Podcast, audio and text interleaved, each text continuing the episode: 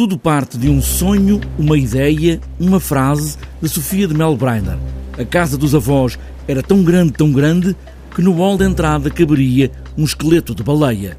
Leonor Cale parte desta ideia para construir um espetáculo em parceria com Carlota Lagido, Bruno Pernadas, Rui Catalão e Cristóvão Cunha, construir um momento de dança e música a partir desta ideia que acabou por ficar no título. Eu, por acaso, estava no Campo Alegre, onde essa casa existe, que agora pertence à Universidade de Ciências e Biologia, e, e eu, quando entrei na sala, nessa casa, olhei e vi um esqueleto de baleia, porque está lá uma exposição magnífica de biodiversidade, etc.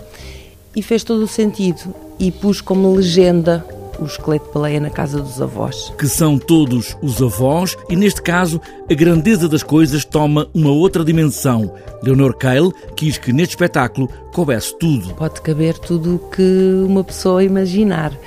É mesmo esse o propósito desta peça é de ter um, um tempo em que há espaço para que cada pessoa possa criar o ser que quiser ver em frente.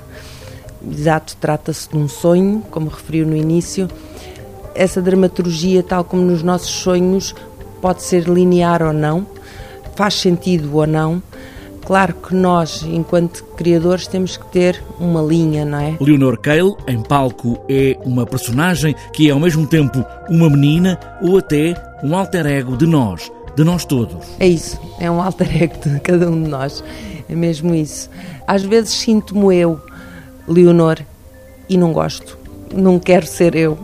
Quero ter esse, esse outro, outro eu dentro de mim ainda se calhar estou um bocadinho à superfície e ainda quero ir mais, mais ao fundo do mar, uh, ir mais a um, uh, um terreno que eu ainda que eu não conheça.